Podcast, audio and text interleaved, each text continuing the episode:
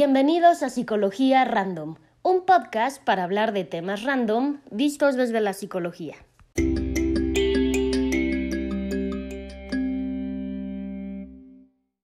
Hola, ¿cómo están? Bienvenidos a este nuevo podcast donde ya tenemos unas risitas de fondo porque tenemos aquí a unos eh, invitados especiales del día de hoy quienes nos van a acompañar platicando sobre el tema de la muerte. Porque a veces los adultos pensamos que los niños piensan en la muerte igual que nosotros. Y con esta entrevista vamos a ver que en realidad piensan muy diferente. Y así ustedes, con sus propios niños, van a poder abordar el tema de una mejor manera, porque van a comprender mucho mejor cómo lo, lo, lo piensan ellos. ¿Sale? Entonces, para efectos de seguridad y privacidad, vamos a omitir nombres y solo los vamos a llamar como en la película de El gato en el sombrero, cosa 1, cosa 2 y cosa 3. Así que se van a ir presentando, ya saben cómo, con su nombre de cosa y su edad. Bueno, yo soy cosa 1 y tengo 11 años. Yo soy cosa 2 y tengo 8 años. Yo soy cosa 3 y tengo 5 años. Muy bien, cosas.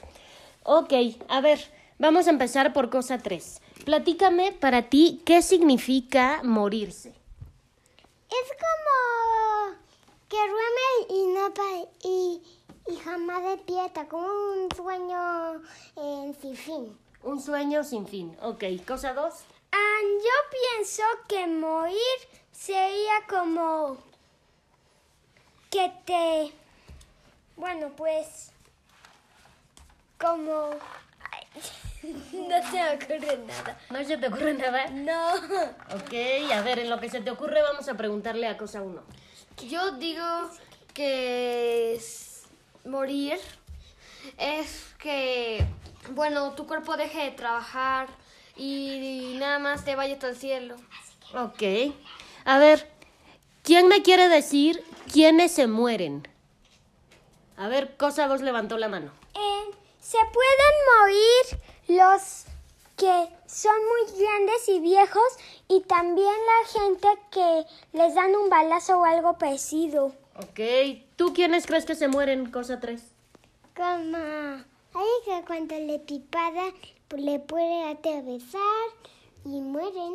Ok, cosa 1. Yo digo que te puede matar las enfermedades más graves Ok. o algo así. Perfecto. Y este, ¿y cualquiera se puede morir o solo los más grandes? Se pueden morir de todas edades, yo digo. Yo dices? también, yo también. Oye, ¿y tú, cosa 3, se pueden morir solo los viejitos o de cualquier edad? Depende de qué son. De, mm, cuando sea viejito ya muere. Ah, ok. Perfecto. Oigan, ¿y entonces cuánto tiempo dura la muerte? Ah, la muerte es como infinita. Sí, pero realidad no. Realidad, después en sobreviven como 7000 años, estás así, estás así de años estás muerto. O sea, te mueres y después de 7000 años sobrevives. Sí. Ok. ¿Y tú qué opinas, cosa 1? Que mueres, te vas al cielo y eso. Y, y te da Jesús. Y ves a Jesús y luego de 7000 años como que vuelves a nacer. Depende, ¿De qué depende? como no sé, Como no sabemos. no sé. ¿Tú crees que después de la muerte y de pasar un tiempo muerto, puedas como que volver a nacer en el cuerpo de otra persona? Yo digo no. Yo digo también no. ¿Tú qué dices? Yo, yo, tipo, mm, mm, no. ¿Tú también dices no? O sea, que te mueres y ya no puedes volver a ser otra persona después, aunque sobrevivas. No, porque, te- porque Jesús te crea otro, otro, ot- otra persona para que la persona que ya murió pueda en la persona que creó Jesús. Ah, ok, bueno, ya estamos entrando en temas de reencarnación, así se le llama eso. ¿Saben qué es la reencarnación? Ah, la reencarnación yo pienso que es como volver a nacer. Ok, pero vuelves a nacer y vuelves a ser cosa dos o eres otra cosa. Para yo. No sé, creo que te vuelves a hacer cosa dos. Ok. Ay, Dios mío, me muero. Ahora sí que me muero. A ver, entonces para ustedes, ¿la muerte es algo bueno o es algo malo? Malo. bueno, Bueno, ¿y tú, cosa uno? Eh, este es malo y bueno, porque bueno te vas con Jesús, malo ya no vas a poder ver así, volver a la tierra. sí, yo también opino lo mismo que cosa uno. O sea, es bueno y malo al mismo tiempo. Sí, Y cosa tres dice que es bueno. Sí, porque vas con Jesús. Oye, pero si es bueno, entonces ¿por qué la gente intenta no morirse? ¿Y eso qué? O sea, por ejemplo, ahorita nos estamos cuidando mucho para que no nos dé COVID y no nos muramos. Pero si es algo bueno, entonces la gente intentaría contagiarse para morirse e ir con Jesús. Pues creo que eso, mm, pues ellos, pues ellos no saben que, que... No saben qué es bueno o eso. Eh, Yo creo que nadie se quiere morir porque a todos nos gusta vivir, ¿no? Nos gusta estar aquí en la tierra y tener nuestro cuerpo y todo. Sí. Porque después de morir, ¿qué, qué creen que es lo que sucede? Ah, yo pienso que después de morir mm, te llevan a la tierra y muy y muchos bichos que viven bajo de la tierra te comen y solo quedan tus huesos en la tumba. Ok, ¿tú qué crees que pasa después de morir, cosa 3? Pues yo creo que que, que en cuanto mueres no sale bichos porque los bichos em, viven más lejos que em, están más lejos que España los bichos. ¿Están más lejos que España? Ok, y cosa 1, ¿tú qué piensas que pasa después de Oye, morir? no, aún no he terminado. Ah, no, será que cosa 3 no ha terminado. Discúlpame, discúlpame. Están, los bichos están más lejos que España y luego... Y duelo solo sobrevive, pero no te comen los bichos. Ah, ok. Eso ya terminé. Ya, ya terminaste, ok. Cosa 1. Yo digo que después de morir te vas al cielo con los ángeles y sí para siempre, cosa 3. Ok. Oigan, ¿y en su casa se habla de la muerte? No mucho. Yo solo he escuchado en unos libros. En libros. ¿En la tele no han visto? Bueno, sí en algunas películas como Star Wars y Marvel, pero no mucho. A ver, ¿qué personaje que hayan visto en la tele se muere? Total, yo he visto al- yo he visto algunos personajes morir en Star Wars Ajá. y y también en Guerra de las Galaxias. ¿Y qué pasa cuando se mueren? Mm, Pues ahí se quedan. Ok. Pero después vuelven a salir o ya no salen. Ya no salen. Nunca más. No. Oye, cosa tres, ¿tú has visto en la televisión algún personaje que se muera?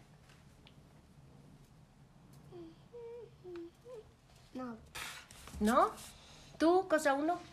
Yo sí he visto, pero sí que, que sean así como personajes principales que me sepan los nombres y así. No. Ok, perfecto. Entonces, como que digamos que la muerte no es algo que se hable mucho en su casa y que lo han visto en la tele y en libros, pero poquito. Sí, ¿Sí? es cierto. Ok. A ver, cosa tres, no te me distraigas. Entonces, bueno, si tuvieran una, una lámpara mágica como la de Aladino y le pudieran preguntar cualquier cosa sobre la muerte, ¿qué le preguntarían? Yo le preguntaría cómo se siente morir. ¿Cómo se siente morir? ¿Tú, cosa tres, qué le preguntarías? De que. De que yo también opino de Sebastián. Ok. ¿Y tú, cosa uno, qué le preguntarías? Yo le preguntaría cómo es una vez que mueres. ¿Te vas y apareces literal en el cielo o nada más vas subiendo al cielo o cómo es así. O sea, como que en resumen, los tres le preguntarían cómo es la muerte, qué se siente morir. Ajá. ¿Por qué quieren saber eso? ¿Les da miedo? Sí, No, nada, a mí yo no, nada más que como que me parece raro cómo puede ser eso. Ok, ¿a ti cosa dos te da miedo morirte? mm, sí. ¿Por qué? Me da miedo porque tal vez se sienta doloroso. Oye, cosa tres, ¿a ti te da miedo morirte? No. ¿No? ¿Por qué no? Mm, porque te mueres y vas con Jesús. Ok. Oigan, ¿y qué les da más miedo o preocupación? ¿Morirse ustedes o que alguien más de su familia o amigos se muera? Esa es una gran pregunta y no sé. Yo pienso que las dos me dan miedo. Las dos te dan miedo. Ujú. Oye, ¿y tú, cosa tres? ¿Te da miedo que alguien de tu familia o de tus amigos se muera? A mí me da miedo de que una de mi familia muera. Ok, Porque Justin siempre la cuida muchísimo. ok, perfecto. Bueno, pues estas fueron todas las entrevistas, digo todas las preguntas a nuestros invitados de hoy. Les agradezco que hayan venido, que hayan contestado todas las preguntas, que se hayan portado tan bien, tan bonito, muy obedientes ellos. Y eh, pues ellos ya ahorita se van y yo me quedo con ustedes para continuar el podcast hablando sobre en realidad qué es eh, lo que lo que se piensa de la muerte en las diferentes etapas del desarrollo, cómo podemos tratar el tema con ellos, hablarlo, si es que ha habido una muerte cercana o no la ha habido, pero pues es un tema que eventualmente se tiene que tocar. Eh, y tengo también algunas preguntas que me hicieron en la página de Facebook, eh, algunos seguidores, para que las vayamos contestando aquí sobre la marcha.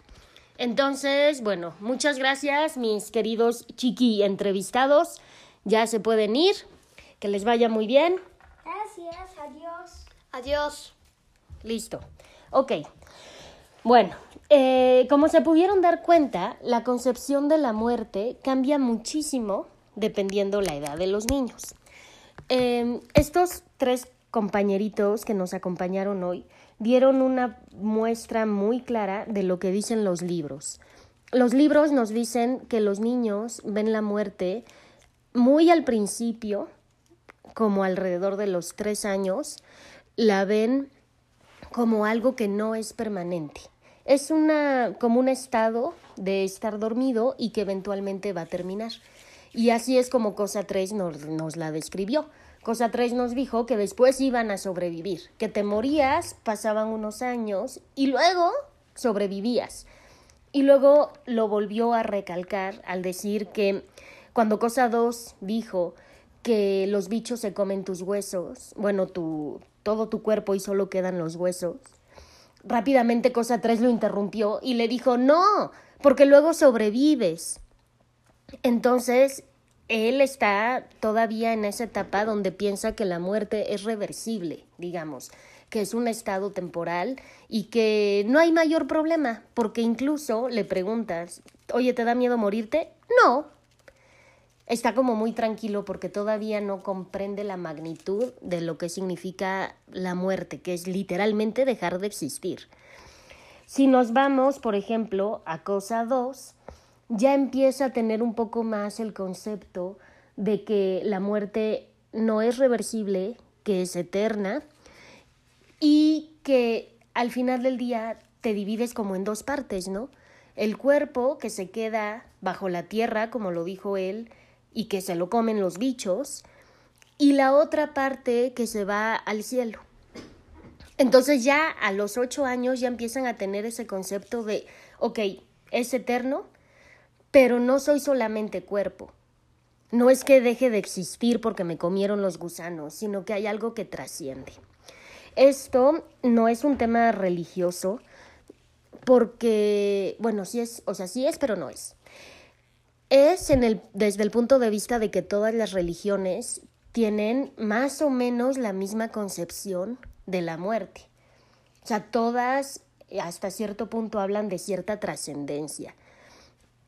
Pero eso es desde antes de que las religiones actuales existieran. Entonces es un tema que pues ya traemos arraigado por alguna razón, quizá porque nos da consuelo, quizá por un tema evolutivo de, de desarrollo de generación en generación, quizá por un tema de religiosidad, de vidas pasadas, de... no lo sé. El chiste es que a los cinco años, como cosa tres, no lo ven, pero tres años después, a los ocho, ya piensan que sí somos dos partes y que una se queda en la tierra y la otra trasciende de alguna manera. Si nos vamos a las respuestas que nos dio cosa uno, nos fijamos en que la parte de la trascendencia continúa, pero ya no es tan importante la parte física, como que esa ya, pues no, no la mencionó. En cambio, cosa 3 está clavado en la parte física todavía, ¿no? Sí hablo un poco de ir con Jesús y de, de la trascendencia, pero como que es más lo físico. Y cosa 2 está como equilibrado y cosa 1 ya está como más clavado en el tema de la trascendencia, que al final del día es lo que pensamos los adultos, ¿no? Creo que si nos dijeran que en qué porcentaje pensamos en la muerte, la mayoría diría que piensa más de la mitad, un 60, 70, 80% en el tema de la trascendencia.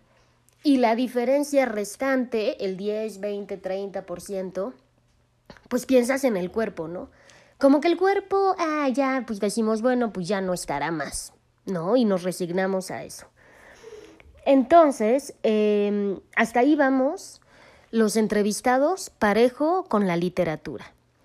Ahora, eh, tengo algunas preguntas de la gente que me sigue en Facebook, que por cierto mi página es el diván de Lorena, por si lo quieren buscar en Facebook, eh, donde yo publiqué que iba a hacer este podcast y les pedí que me preguntaran, pues más bien que me dijeran qué quisieran que los niños dijeran. Y bueno, algunas preguntas las hice ahora a la entrevista y las otras eran para mí. Entonces, bueno, tenemos una que dice, ¿Es bueno decir las cosas como son? ¿O mejor decir que la persona está dormida? Bueno, eh, aquí el tema es que no podemos mentir, nunca podemos mentir, pero tenemos que hablarles a su nivel. Entonces, no podemos decirles, eh, la persona se murió, desapareció, dejó de existir, nunca más lo vas a volver a ver, porque se van a friquear. O sea, imagínate que te están diciendo que nunca más vas a volver a ver a tu abuelo o a tu mamá o a tu papá o a tu hermano. Es como muy fuerte. Entonces, no les podemos mentir, pero sí que podemos manejárselos dependiendo su edad. Eh, el decirles que, que está dormido, que se salió, incluso conocí a alguien que le dijo, cuando se murió el abuelo, le dijeron al niño, se salió a la calle y se perdió todos esos tipos de, de cosas que de buena fe tratamos de decirles como para que ellos no se preocupen tanto o disminuir la angustia, genera el efecto contrario, genera muchísima más angustia. Imagínense la angustia de pensar que tu abuelito se salió a la calle y se perdió. O sea, ¿cuándo va a regresar? En principio. Y después de regresar, ¿qué, o si es que regresa, porque lo va a estar esperando todo el tiempo, ¿qué, ¿qué va a pasar? ¿Va a estar bien? ¿Va a estar mal? ¿Dónde está ahorita? ¿Tiene hambre? ¿Tiene frío? ¿Está en un lugar feo? ¿La está pasando mal? ¿La está pasando bien? O sea, qué angustia. No le digan eso, por favor.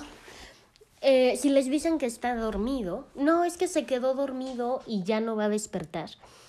Esto crea mucha confusión, porque todos dormimos al final del día. Todos dormimos, literalmente al final del día.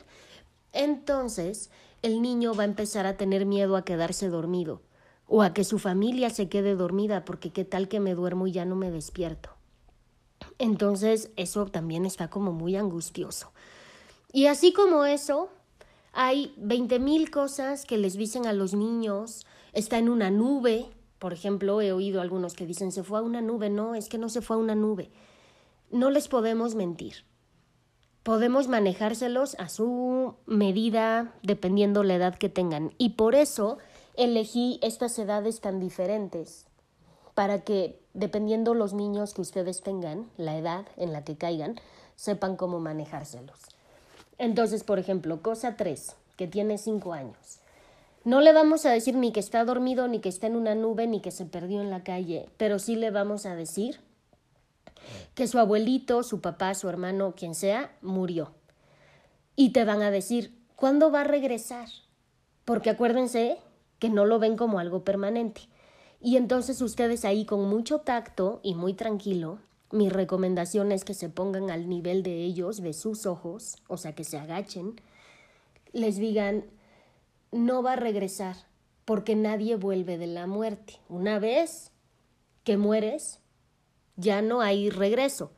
Sin embargo, nos quedan los recuerdos, nos quedan todas las fotos bonitas, todo lo que hicimos con esta persona, nos quedan muchas cosas. Pero él físicamente, su cuerpo, ya no puede volver. Con cosa dos, ¿cómo lo harían? Oye, que se murió el hermano, el abuelito, el papá, la mamá, el, eh, quien ustedes quieran. ¿Cómo van a dar la noticia? Bueno, igual, se ponen a su nivel, se bajan, que la altura de sus ojos quede con la de ustedes, y entonces le dicen, fíjate que tal persona murió. Y entonces ya no les va a preguntar cuándo va a regresar, porque ya a esa edad ya tiene el concepto de que no vuelve. Pero quizá les va a preguntar ahora ellos qué van a hacer. ¿Qué van a hacer con su casa o con el coche o con las pertenencias? ¿Qué van a hacer con el cuerpo? Todas esas preguntas las tienen que contestar con la verdad. Entonces, ¿qué van a hacer con la casa? Bueno, pues la casa donde vivía yo creo que ahora van a vivir ahí otras personas, quizá, porque ya va a quedar desocupada. Oye, ¿y qué van a hacer con la ropa? Bueno, pues la ropa, eh, una parte se la va a quedar tu tío fulanito y la otra, a lo mejor a la gente pobre le puede servir. O sea, es ponérselos bonito, no rudo, pero la realidad. Ustedes no pueden llegar y decirle, ¿qué va a pasar con la casa? Ah, la casa se va a vender, pues ya, ya no vive ahí, se vende y, y ya. Porque entonces sienten que les arrancan un pedazo de persona. Acuérdense que tanto niños como adultos tenemos apegos hacia las cosas y nos cuesta trabajo a veces desprendernos de lo más significativo o de lo que más nos recuerde a alguien. Si este niño acaba de perder a alguien importante, le va a ser muy duro también saber que se va a desprender, por ejemplo, de la casa o del coche o de lo que sea para siempre. Entonces no le vayan a decir feo así de, ah, pues se va a vender, el coche se va a vender y la ropa para la gente pobre y, y ya porque entonces va a sentir un doble desprendimiento. Que al final del día sí se va a desprender de todo eso, ¿no? Pero pues hay maneras de decirlo con un poco más de tacto. Eh, me preguntan también, perdónenme, si pueden los niños ver a, los papás, por ejemplo, llorar. Muchas veces me dicen, es que yo me hago fuerte para no llorar en frente de mis hijos y que no vean que estoy triste.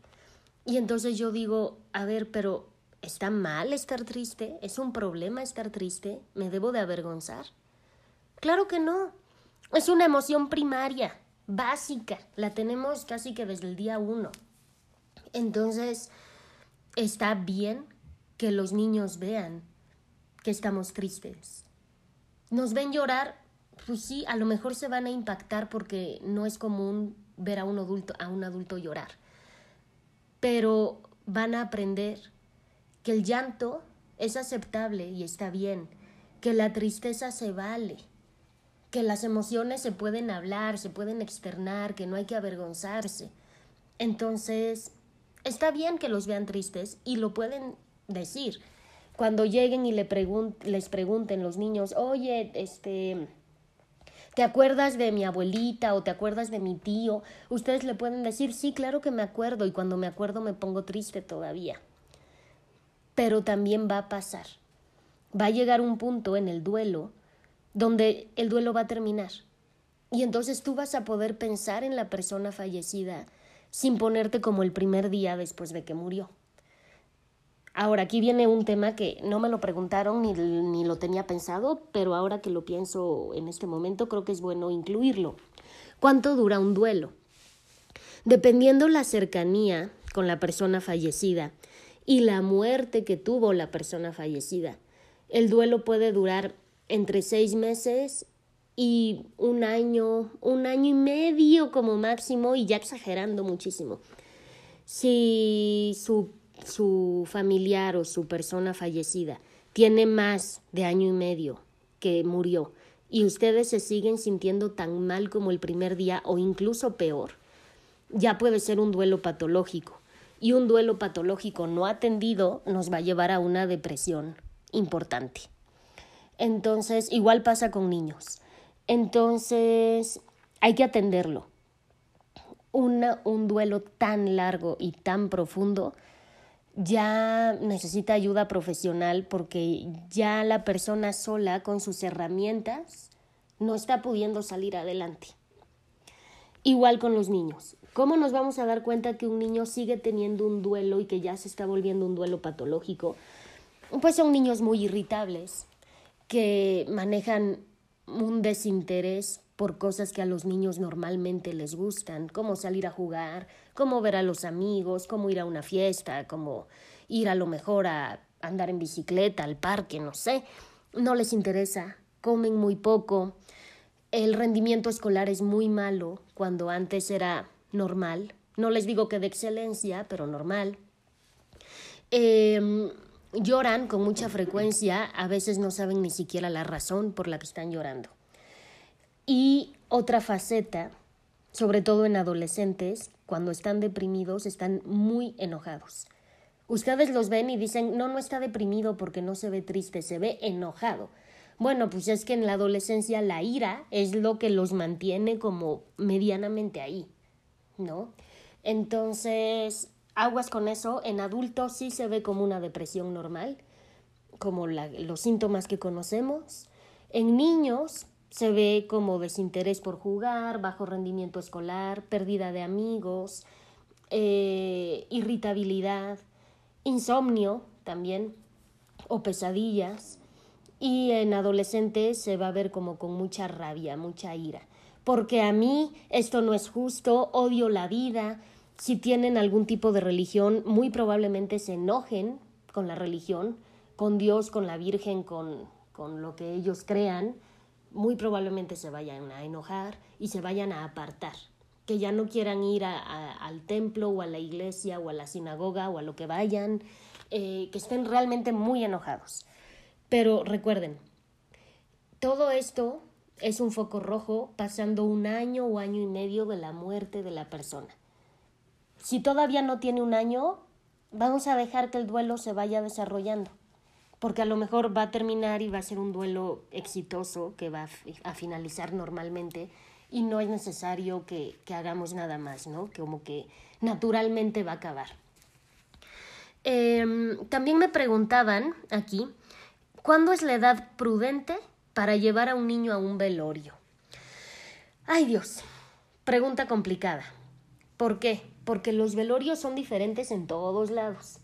Entonces, por ejemplo, aquí en México tenemos diferentes tipos de velorio, ¿no?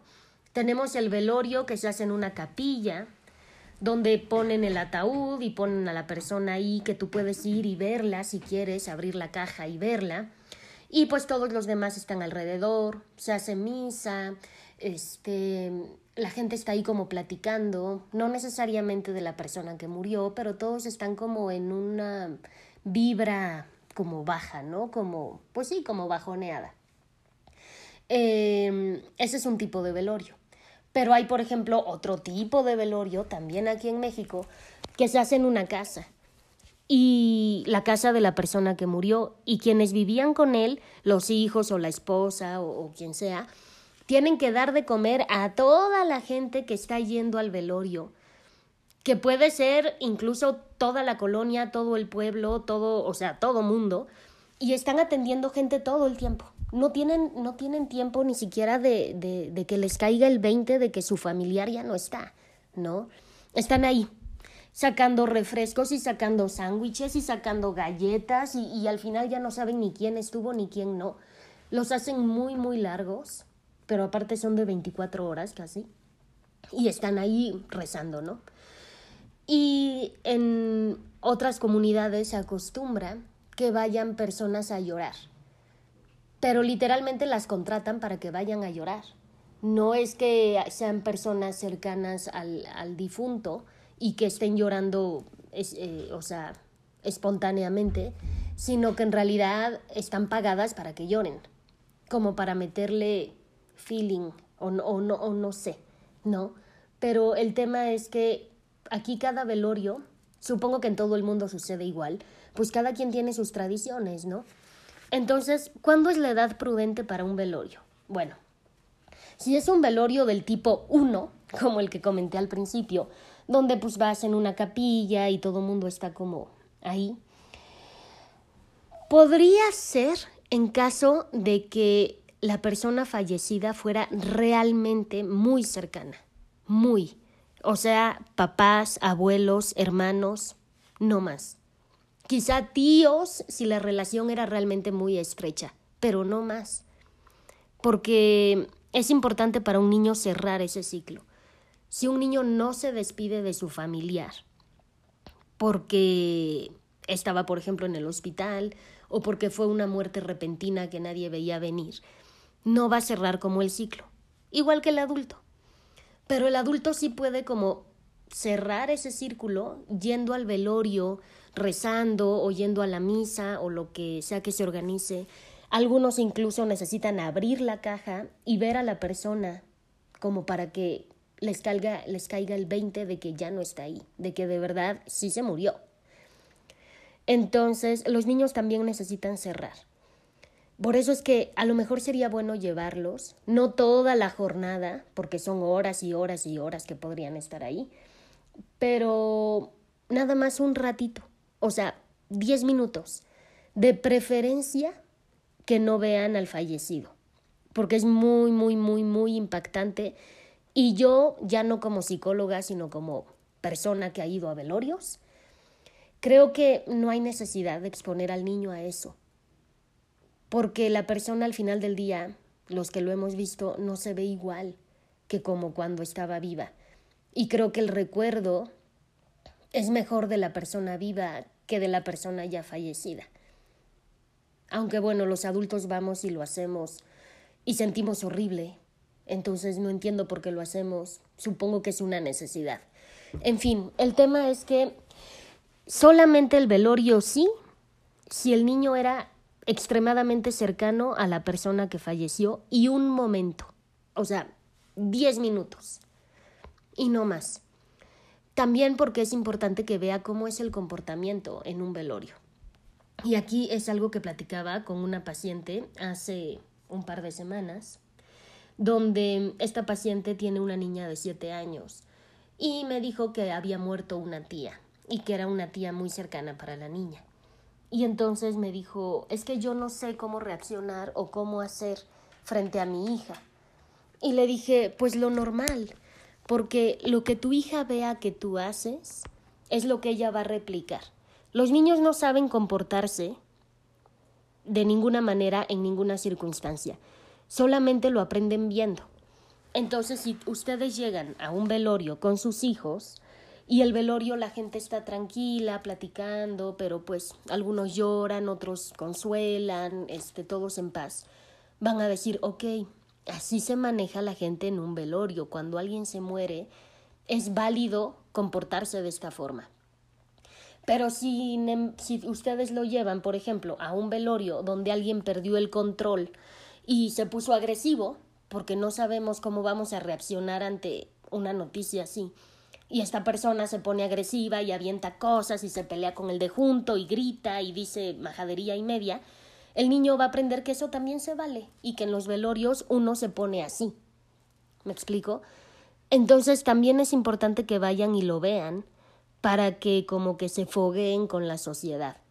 Y luego no se sientan bichos raros de, ay, es que yo no sé cómo comportarme en esta situación. Y no solo en un velorio, ¿eh? en cualquier situación. Entonces es súper importante que vayan viendo cómo funciona el mundo, pero tampoco los vamos a exponer a cosas que no son adecuadas para su edad. Recuerden que no son adultos pequeños, ni son eh, mentes completamente formadas, sino que todo lo que vean del mundo, de cómo funciona, de cómo es la dinámica, eso lo van a ir haciendo como propio, como de ellos. Y eso va a ir moldeando su manera de ser, su personalidad, su manera de ver el mundo, sus miedos, sus gustos y súper importante, va a moldear su cerebro, pero no su cerebro, su mente, sino tangiblemente su cerebro. Las conexiones neuronales de niños que han vivido la guerra que de niños que no la han vivido son diferentes. Las conexiones neuronales de niños que estudiaron música a niños que hicieron un deporte son diferentes. De niños que vivieron violencia doméstica a niños que no la vivieron son distintas. Entonces no es solamente que vayan a afectar su personalidad o su manera de ver las cosas, sino que orgánicamente el cerebro así tangible también se modifica. Entonces es súper importante, pero acuérdense, todo todo a su edad, todo en su momento de desarrollo y todo eh, a su nivel. No son adultos pequeños, se los repito, las noticias no se les pueden dar igual que a un adulto y tampoco podemos pretender que reaccionen igual que un adulto. Las reacciones van a ser diferentes y a lo mejor nos sacan de onda y no sabemos cómo, cómo, pues cómo responder a esas reacciones porque puede ser cualquier reacción que nunca nos hubiéramos imaginado, ¿no? Entonces, pues ahí es donde está, donde está el tema. Y también a veces pues se nos dificulta reaccionar porque pues también nosotros estamos pasando por nuestro propio duelo y no estamos como en 100% nuestra capacidad de consolar o de explicar o de nada de eso, ¿no? Porque estamos como afectados también. Entonces, esa es la historia. El tema es que, resumiendo y haciéndolo ya ahora sí que para cerrar, el tema es niños menores de 6 años, 5 o 6 años, piensan que la muerte es reversible, por lo tanto no les preocupa tanto y no es un tema que les ocupe la cabeza mucho tiempo. Sí lo llegan a pensar, pero tampoco es que los agobie. Si ustedes tienen un niño dentro de esas edades que está muy insistente con el tema y que ustedes lo ven preocupado, sería momento de atender, ¿no? Eh, a partir de los seis años y como hasta los nueve o diez, se dan cuenta de que la muerte es permanente. ¿A dónde vamos después y qué sucede? Pues algunos tendrán ideas dependiendo su religión, otros tendrán ideas dependiendo algo que hayan escuchado, visto, oído en la tele, lo que sea. Pero bueno, el punto importante de esta edad es que ya se dieron cuenta de que es un viaje sin retorno y que nos vamos a separar en dos, ¿no? El cuerpo, que como decía Cosa 2, se queda aquí y se lo comen los bichos, y la parte que trasciende, que también tiene que ver con el tema religioso, qué religión le inculcamos. Pero al final del día, aún sin religión, mucha gente llega a pensar que sí, que el alma tiene que trascender de algún punto, de alguna manera. Em, y pasados de esa edad, pasados de los 10 años, 11, ya la muerte ya la ven casi como un adulto. Digo casi porque obviamente también tienen ahí áreas de oportunidad, pero pues ya la entienden como algo que no se regresa, la entienden como algo que puede suceder a cualquier edad, cosa que los más chiquitos dicen que no, que solo la gente viejita o a la que le disparan Em, ya entienden que cualquiera puede enfermarse de algo muy grave y morir. Y en los más chicos no. Si se fijan, para los más chiquitos los que se mueren son los viejitos. Este, entonces es un tema de que ya casi lo están viendo como adultos, sin embargo, la concepción real y completa, con la madurez que tenemos los adultos, todavía no la tienen. Entonces no se me emocionen de que ya les van a hablar como adultos, porque no, les falta, les falta. Em, el tema es que al final del día, independientemente de la religión, de la cultura, de, de todo, es un tema que a todos nos causa cierto temor, por la incertidumbre de qué vendrá después. Si se fijan, las preguntas que, que le harían a la lámpara de Aladino eran ¿qué se siente? Ya no tanto qué viene después, ya no tanto qué pasa con el cuerpo, sino en realidad qué se siente. Y no es una locura que pregunten eso, porque cuando van al dentista, lo primero que les dicen es, ¿pero qué se va a sentir? Nada, te van a limpiar los dientes, ¿pero qué se siente? Y entonces el doctor agarra su maquinita de limpiar los dientes y se las pone en la mano para que vean lo que se siente. Cuando les van a cortar el pelo, la máquina de cortar el pelo se las pasan por el brazo. Mira lo que se siente. Porque esa incertidumbre de, es que no sé si me va a doler, qué tal, que, cómo se siente, eso es algo que les agobia muchísimo. En cambio, los adultos ya no tanto. Si se fijan, los adultos no tenemos miedo a ese dolor, sino más bien miedo a qué vendrá después, ¿no? O no miedo, pero a lo mejor incertidumbre, o quizá preocupación de cómo se va a quedar la, la parte terrenal. Entonces nos preocupamos que si por el testamento, que si por arreglar papeles, que si por despedirnos de todos, que si, pues sí, porque ya estamos viendo que tenemos asuntos que una vez que nos vayamos nadie los va a resolver. Entonces ya también entran otras variables que los niños evidentemente no tienen. Pero bueno, el chiste es que la idea de este podcast era que ustedes vean con mayor claridad cómo las diferentes etapas de desarrollo van marcándose o van cambiándose con la concepción de la muerte y cómo no podemos tratar a un niño ni darle la noticia igual que a un adulto. Y tampoco qué, qué es lo que no debemos de hacer, ¿no? O sea, no debemos de ocultar nuestros sentimientos. No debemos de decirle que no llore. ¿Por qué no vas a llorar? Si estás triste, llora. No debemos de dar la noticia como algo que, aparte de que la persona se va, también te deshaces de todo, de la ropa, del coche, de la casa, de los adornos, de, porque entonces es un doble desprendimiento. Incluso, y eso me viene a la mente ahorita, digo, ya no es parte de la conclusión, pero ahorita lo pensé, si el niño quiere quedarse con algo que para él es importante, permitan que se lo quede es que se quiere quedar con el reloj del abuelo, es que se quiere quedar con el adorno que la abuelita tenía en su recámara, que se lo quede, no tiene ningún problema, porque para él eso es importante. Igual ustedes adultos, si se quieren quedar con algo, no es necesario que con todo el dolor de su corazón se deshagan de todo. Si se quieren quedar con un recuerdo, está bien. Permítanse arraigarse a algo. Digo, ya si no se quieren deshacer de nada, pues ahí sí ya tenemos un problema. Pero si se quieren quedar con el suéter, con el anillo, con el reloj, con lo que ustedes quieran, no pasa absolutamente nada. En fin, espero que este podcast les haya ayudado, les haya aclarado dudas. De todas maneras, si les surgieron más dudas o tienen alguna idea de tema que quieran platicar o lo que quieran, ya saben que me pueden encontrar aquí en Facebook como El Diván de Lorena. Eh, también estoy en TikTok como Sic, de psicóloga, lorena.amezcua.